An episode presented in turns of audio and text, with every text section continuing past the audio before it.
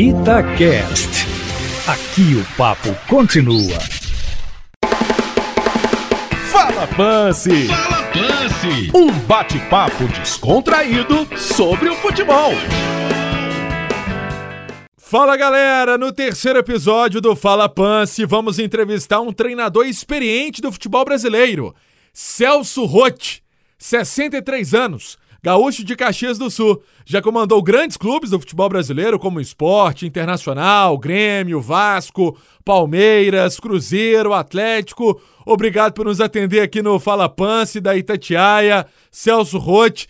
Eu queria começar a nossa entrevista. Como é que você está vendo o futebol nesse contexto todo da Covid, Celso? O prazer é meu tá voltando a falar para Itatiaia e para ti, né? Quem te viu, quem te vê, né? As coisas mudam, né? Mas mudaram para melhor, uh, no teu caso. Mas as coisas estão muito bem, graças a Deus. Mesmo que nós estejamos num momento de pandemia e um momento muito sério no mundo, né?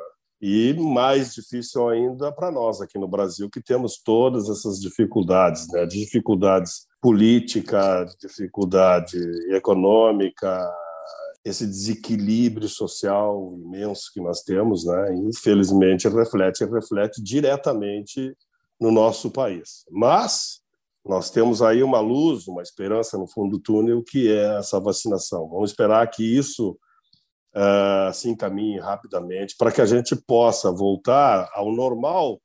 Acho difícil, ou vai demorar um pouco mas que a gente possa voltar a ter, por exemplo, na nossa área, ter torcedores no campo de futebol, porque ver um jogo de futebol sem torcida é uma coisa completamente diferente, né? E que essa vacina, ou seja ela qual for, da onde for, que tenha assim os seus efeitos positivos, para que nós possamos, pelo menos, estarmos juntos de uma maneira controlada, mas possamos conversar com as pessoas, presencialmente, que é o que a gente sente muita falta, né? principalmente na nossa área, que é o futebol. Celso, estudando um pouco aí da sua carreira, desde 2016, quando você saiu do Internacional, não comandou mais nenhuma equipe. Nesse período, você chegou a receber convites não interessantes? Por que, que você não aceitou? E aí eu te pergunto, você chegou a fazer cursos também durante esse período? Tá pronto para voltar caso apareça alguma coisa legal, Celso? Eu tô bem, tô muito bem, tô com muita energia, com muita vontade de voltar ao futebol, né? Porque a adrenalina do futebol ela é única. Então, o treinador de futebol ele tá sempre com vontade, desde que tenha saúde e energia, para voltar a fazer e comandar um grupo, né? gerir um grupo. Eu acho que o futebol está passando por um momento de transição Pós-Copa do Mundo de 2014, os treinadores brasileiros que tinham o status quo passaram a ser questionados, né? questionados pelo seu trabalho, questionados, questionados pelo seu conteúdo, pela sua capacidade, pela sua modernização, pela sua integração com os treinadores do mundo, principalmente os europeus. E aí, então, os treinadores começaram a ter esse tipo de situação. Ah, está fazendo curso, ah, está se modernizando, ah, está se tá usando a tecnologia, né? E, e eu acho isso uh, bem interessante, para não dizer já com um pouquinho de demora. Por quê? Porque antes mesmo da Copa do Mundo de 2014 eu dizia, olha, se nós ganharmos a Copa, as coisas continuarão exatamente como estão no futebol. Se nós perdermos a Copa, as coisas mudarão e mudarão de uma forma drástica, principalmente depois do resultado contra a Alemanha, nós perdemos do jeito que perdemos. Mas eu, eu sou uma pessoa que uh, tenho a pretensão, pretensão, tá?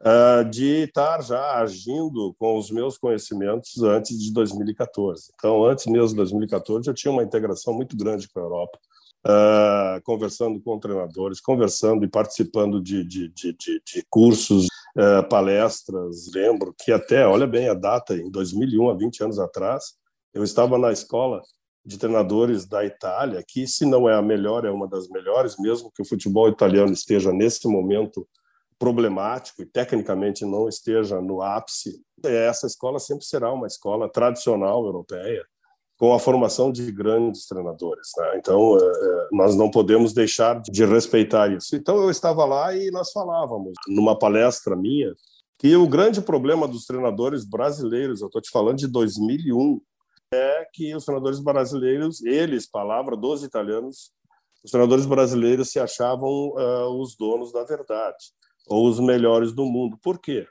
Porque eram cinco vezes campeões mundiais.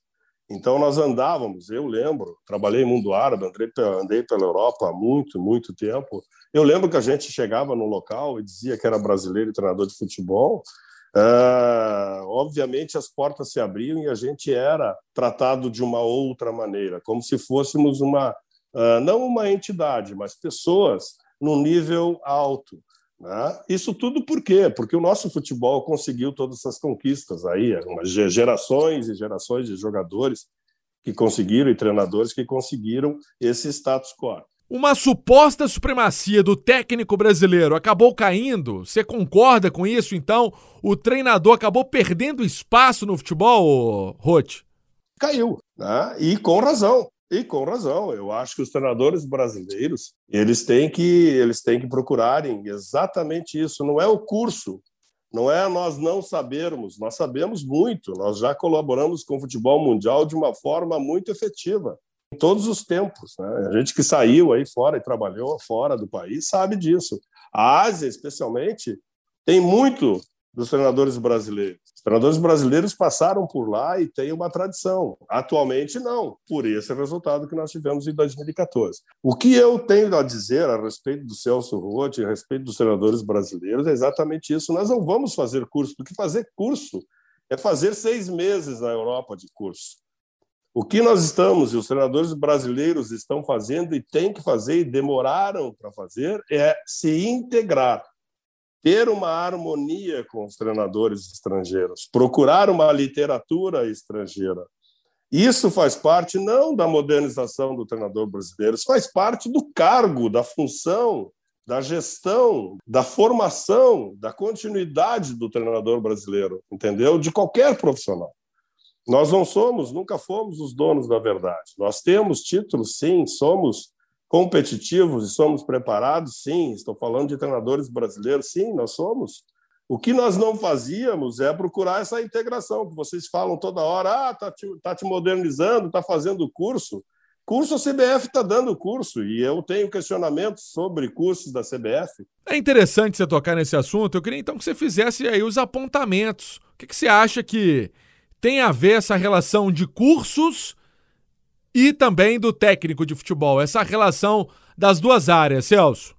Porque, como eu te falei anteriormente, curso não é de 15 dias, curso é de seis meses. Curso é uma preparação até de formação superior.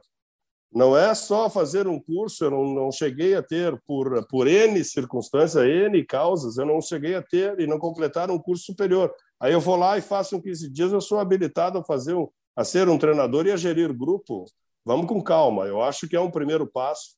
É um primeiro passo muito importante o curso da CBF, sim, em qualquer, eh, em qualquer função, seja de treinador, seja de preparador físico, seja de gestor de grupos, esses CEOs, né, que se fala tanto, diretor executivo, seja o curso que for, são bons, são importantes, são fundamentais, mas é um primeiro passo. Nós precisamos melhorar isso, nós precisamos que esses cursos sejam reconhecidos. Eu, por exemplo, tenho a licença Pro da, da CBF. Por quê? Por serviços prestados. Então, é uma licença honorária. Eu posso trabalhar e dar curso em qualquer lugar do mundo. Por quê? Porque a gente tem, é, precocemente, atingiu esse, esse nível. Né? Estamos entrevistando o técnico Celso Rotti no Fala Pance. E aí, dá para dizer que os treinadores no Brasil, Celso, estão defasados? Essa ideia é uma ideia certa? Porque vimos o surgimento de treinadores estrangeiros e também de novos treinadores. O que, que dá para falar desse assunto, Roth? Uh, então, essa é uma situação que nós temos que, que, que olhar e olhar muito para frente, para o presente e para o futuro. Então, nós estamos vivendo um momento de transição. Qual é o momento de transição? Pós-Copa do Mundo, os dirigentes acharam que os treinadores, dirigentes e imprensa, acharam que os treinadores estavam defasados é muito fácil achar que uma, uma, uma classe está defasada, né? E culpar essa classe porque foi perdida uma Copa do Mundo no teu país ou no nosso país. Só que os problemas do futebol brasileiro não estão nos treinadores somente, estão em toda a estrutura do futebol brasileiro, estão nos dirigentes que não assumem isso. Então, o que, que houve? Começaram a contratar treinadores mais jovens, não deu certo. Um ou outro está sobrevivendo. Começaram a contratar treinadores estrangeiros. Está indo, né? Qual dos estrangeiros conseguiu sucesso? O Jesus. E mesmo antes de vir para o Brasil, já era criticado na, na, na, em Portugal. Né? Mas veio aqui para o Brasil e conquistou, e ninguém está tirando o mérito dele. Foi um mérito grande o Jesus ter conquistado o que conquistou pelo Flamengo, porque era o melhor time e estava melhor treinado naquele momento. Ele conseguiu um êxito grande, então não se tira o mérito de ninguém. Só que, se nós fizermos uma avaliação mais, mais profunda, nós vamos ver que os treinadores jovens estão aí, um ou outro, com algumas insistências, né? que os treinadores que tinham status quo antigamente já não, não tem mais. Né? Tem uns aí que, que recebem uma, duas, três, quatro, cinco oportunidades para tentarem apresentar trabalho. E os estrangeiros também estão nessa situação. Nós temos o Jesus e nós temos agora o Abel. O Abel, que foi campeão, eh, que é um outro português, foi campeão no Palmeiras, campeão da Copa do Brasil e, e, e teve uma participação no Mundial horrível, né? O Palmeiras ficou em quarto lugar. Tanto o Internacional, quando eu treinei o Internacional na Copa do Mundo de Clubes, como o Atlético Mineiro, por exemplo, pelo menos conseguiram a medalha de bronze. Né? E o Abel não conseguiu, mas o Abel veio e foi campeão. Campeão da Libertadores e campeão da, da, da Copa do Brasil é mérito, isso é bom. Então, mas, de uma maneira geral, outros estrangeiros estão vindo e estão encontrando dificuldades, né? mas estão sendo elogiados. Ah, o São Paulo, São Paulo passou para o Atlético e ganhou um campeonato mineiro, com todo respeito ao campeonato mineiro. O Atlético contratou treinadores para ser campeão brasileiro. Esse era o objetivo do Atlético. É, e fez investimento na casa aí de 200 milhões de reais na temporada passada também, né? Tem que lembrar isso. E só tinha, por incrível que pareça por resultado técnico, só tinha o Campeonato Brasileiro, desde o primeiro turno. E o Atlético chegou em terceiro. Classificou para a Libertadores, mas não era isso só que o Atlético queria. Óbvio, não era o que a direção do Atlético queria. Então, eu acho que nós temos que ter muito cuidado nesse momento de transição. O treinador brasileiro é capaz, é capaz sim. Uh, e hoje em dia se duvida, não se tem a mesma tolerância com aqueles treinadores brasileiros com os treinadores que estão trabalhando hoje. Isso é, isso é um pouco preocupante, nós temos que ter calma. O que vale, no fim de tudo, é o resultado do trabalho.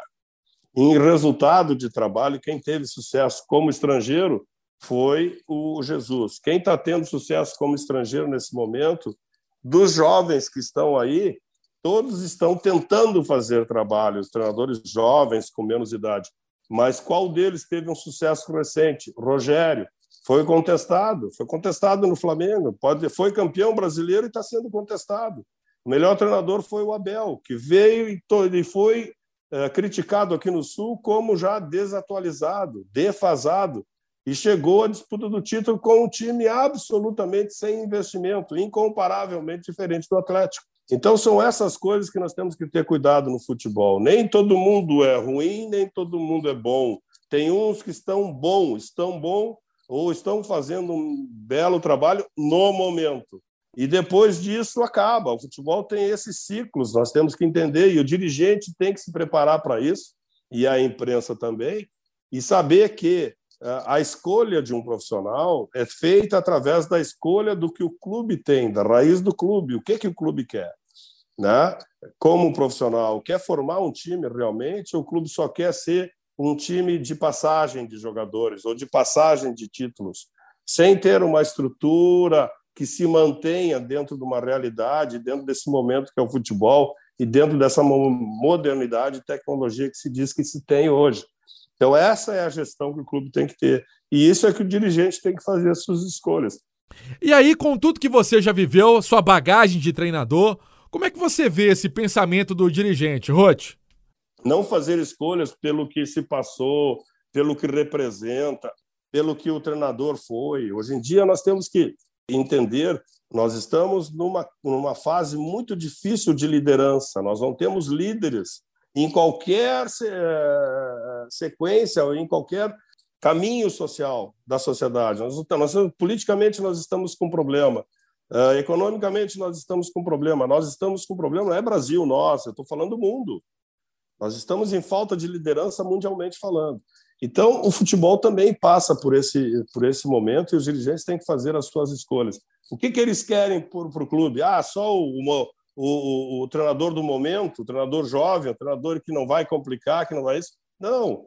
Futebol tem limites, futebol tem, tem, tem regras, futebol nós temos que colocar as coisas nos seus devidos lugares, futebol tem que ter mando. A vida tem que ter limites, a vida tem que ter mando. Não é violência, é mando. Né? E eh, tem que ter uma sequência de obediência hierarquicamente falando. E é isso que nós estamos em falta. E não procurarmos um profissional que às vezes ainda não tem toda essa capacidade, todo esse conhecimento para gerir uma hierarquia eh, técnica, tática e até social, que o futebol exige muito.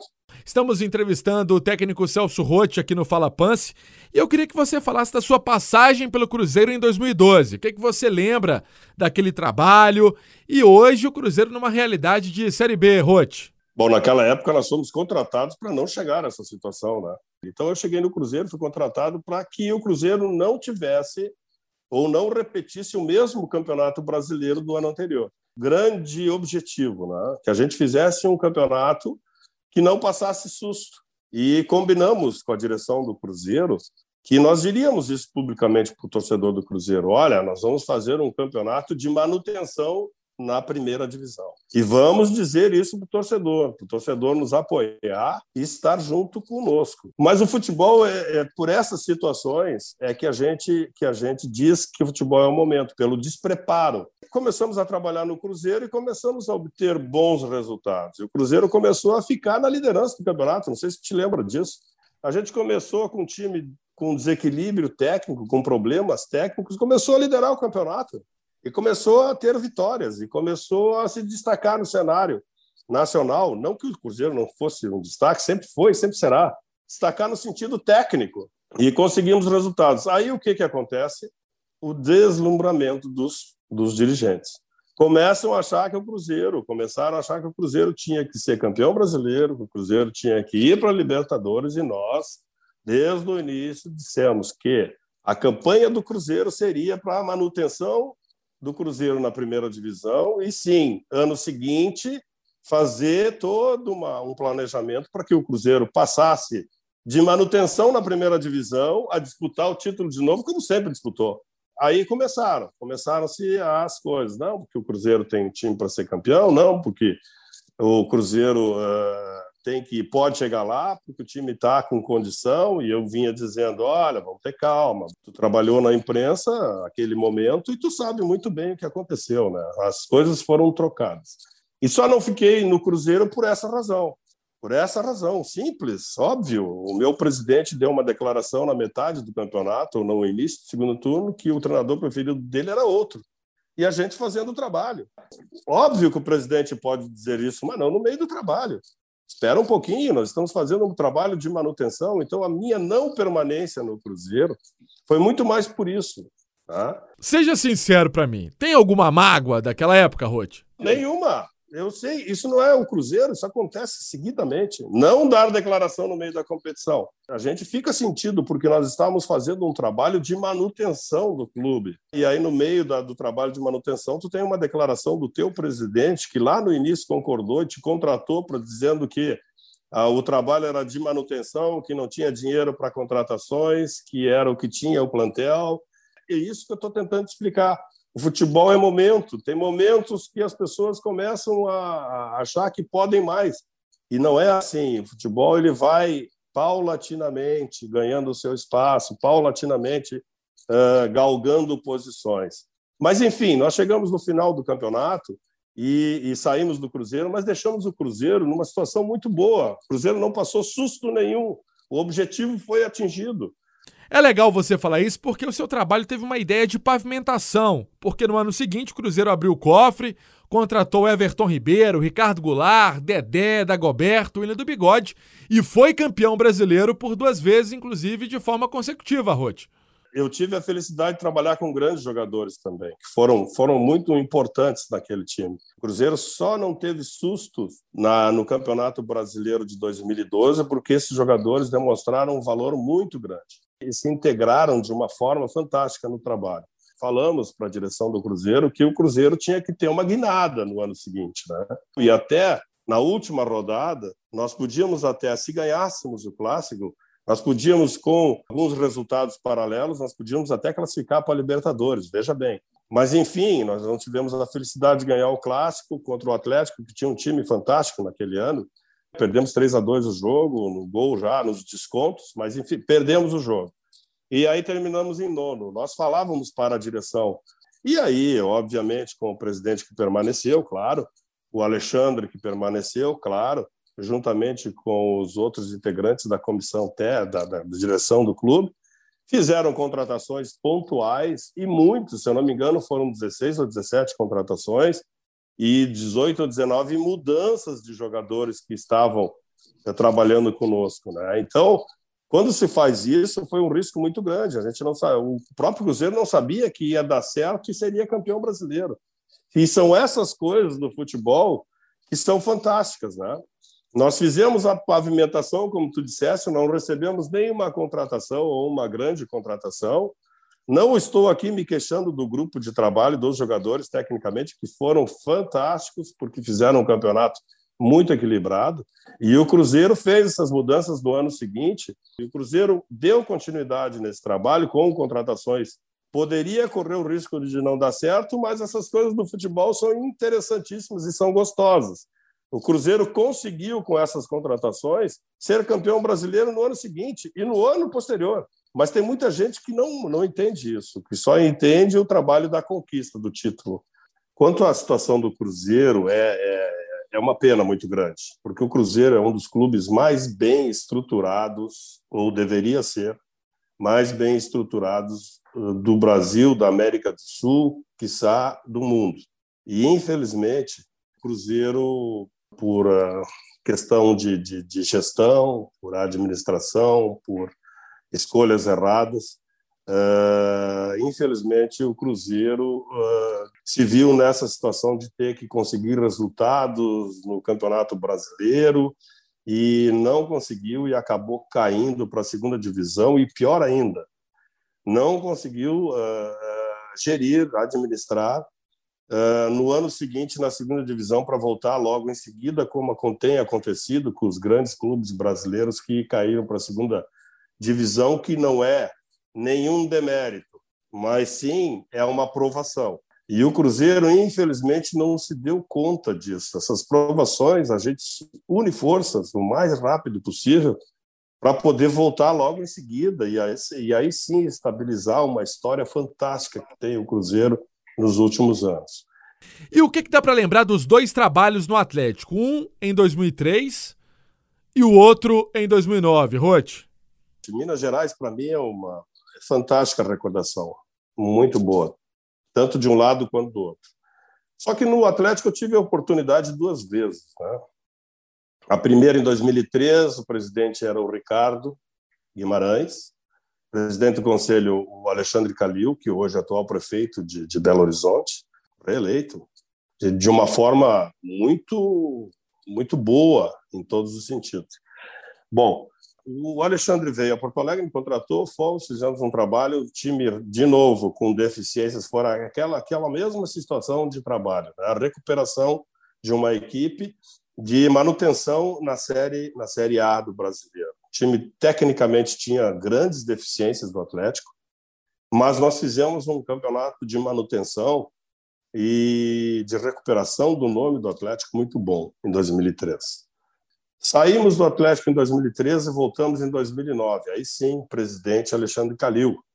Uh, retornei para o Atlético e aí outra situação muito parecida, né? Um time, naquele momento, tanto no 2003 como em 2009, nenhum investimento igual ao que o Atlético fez depois disso. Né? Investimento que eu quero dizer no sentido de contratações, investimento de contratações tecnicamente falando, grandes. Né? Mas em 2009 nós tivemos uma grata surpresa. Não que em 2003 não fosse também um bom trabalho, mas 2009 foi, foi em termos de resultado técnico, mais significativo. Por quê? nós tivemos uma presença de um ataque que eu nunca tinha feito antes, de sem uma referência. Nós tivemos, nós tínhamos no, no ataque do Atlético Éder, Éder uh, Luiz e Diego Tardelli. Diego Tardelli simplesmente foi o goleador do campeonato, juntamente com outro jogador que eu não me lembro agora, mas não, não interessa, foi o goleador do campeonato brasileiro de 2009. É, o Tardelli fez 19 gols naquela edição do Campeonato Brasileiro. Exatamente. Diego Tardelli, que estava e foi para o Atlético não desacreditado, porque o Diego sempre foi um jogador fantástico tecnicamente, mas no momento não dos melhores da sua carreira. Né? E ali, por mérito do Diego, pessoal e profissional, e nós na, na suporte, o Diego se tornou de novo o Diego Tardelli. O Diego retomou, retomou a sua carreira, retomou aquilo que ele, que ele sabia que ele poderia dar e que por alguns momentos da vida de qualquer profissional, em qualquer circunstância, em qualquer caminho profissional, tem, né? Tem as suas dificuldades. E junto com o Diego, o Éder, num momento também espetacular. Esse time foi um time que também é a mesma situação. Bom, nós temos um time com problemas técnicos, vamos fazer um campeonato e vamos tentar chegar no melhor lugar possível. Bom, lideramos o campeonato, sei lá eu quanto tempo. E tivemos um jogo infeliz uh, no Mineirão contra o depois, posterior e campeão brasileiro, Flamengo, de 3 a 1.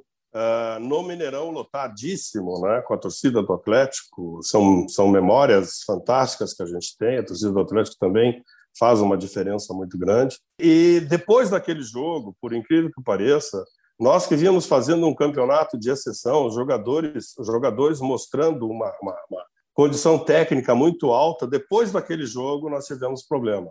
Perdemos os outros quatro jogos do Campeonato Brasileiro, coisa que não tinha acontecido no campeonato todo. Por quê? Porque os jogadores sentiram que naquele jogo contra o Flamengo tinha dado, tinham dado o máximo e não conseguiram mais reagir psicologicamente dentro do campeonato. E eu que estava com, com o contrato renovado para o ano seguinte, acabei sendo demitido por essa situação. Então, é, a passagem no Atlético, 2003 2009, foram duas passagens também muito importantes muito boas e mas que infelizmente não foi não foi daquilo que a gente a gente gostaria que como terminasse, né?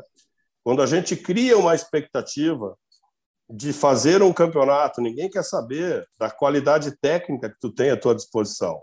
A expectativa alta vem exatamente do mesmo jeito como ela era positiva, ela se torna negativa e a gente acabou saindo. Isso, isso é, é uma, uma tristeza muito grande que eu tenho, porque nós fizemos um trabalho com o Atlético dentro da condição técnica, tanto em 2003 quanto em 2009, de altíssimo nível.